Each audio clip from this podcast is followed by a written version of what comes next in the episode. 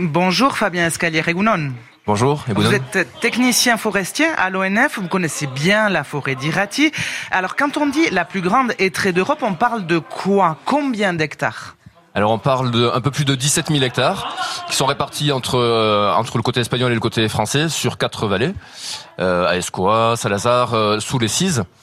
Euh, voilà, donc un peu plus de, un peu moins de 15 000 hectares côté français, euh, côté espagnol, et un peu plus de 2 000 hectares côté français. Donc c'est une toute petite partie qu'on a de ce côté-ci des Pyrénées. Et effectivement.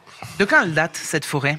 Donc cette cette forêt, elle s'est installée après les dernières glaciations, donc euh, glaciation moins 10 000 ans, le retrait des glaciers moins 8 000 ans, et euh, et donc petit à petit cette forêt s'installe avec d'abord donc des essences euh, dites pionnières qui sont capables de coloniser des milieux. Donc c'est le cas de, du bouleau, c'est le cas du, du pin sylvestre par exemple. Après, dans le temps, euh, le chêne s'est installé petit à petit. Donc il y a moins de, enfin, à moins de 3000 ans, on va dire, euh, c'était essentiellement une forêt de chêne. Et puis petit à petit, donc les post-pionnières, enfin en tout cas les, dryades se sont installées comme le, le hêtre et le sapin pour arriver maintenant à une euh, forêt composée à 90% de hêtres. Et, on a des, des arbres qui, qui sont euh, très vieux, jusqu'à 400-500 ans.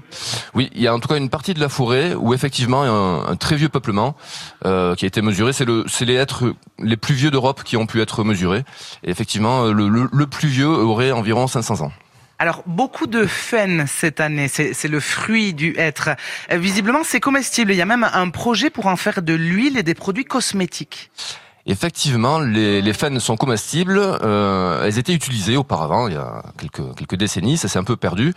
Et, euh, et, donc là, on a une, une entreprise, donc la, la, la, maison de la Châtaigne, euh, dirigée par Benyati Toys. Local donc. Euh, oui, voilà, et qui s'est qui s'est installé euh, donc délocalisé, qui s'est installé à, à Moléon.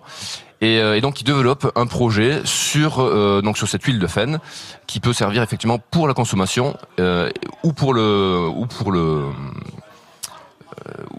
L'alimentaire euh, ouais, donc, pour l'alimentaire, effectivement, euh, ou pour les produits euh, cosmétiques. cosmétiques ouais. Et ça, ça pourrait voir le jour dans un... Alors c'est c'est à titre euh, expérimental. Donc cette année avec cette belle fenée, il a pu il a pu faire une bonne récolte.